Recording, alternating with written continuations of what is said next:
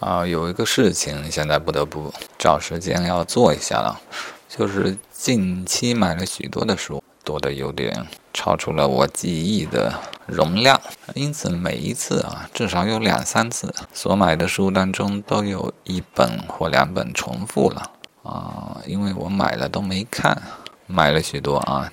一本没看，我是打算先收藏一部分的书，但是呢，书多了想不起来，那应该怎么办呢？啊，我的计划就是给每一本书做一个简介，最少需要包括书名、作者和出版社这三个信息啊，也可以提前预览一下，正如我昨天让卓世恩做的那个工作一样。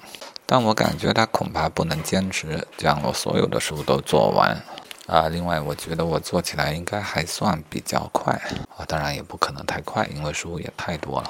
或许每次花个把小时，分成几次，可能可以完成这个任务。完成之后，我把这些语音都标注以书名啊，这样我就有一个完整的书名目录。下次再买书的时候，我可以在这个目录里搜索一下。就知道有没有买重了。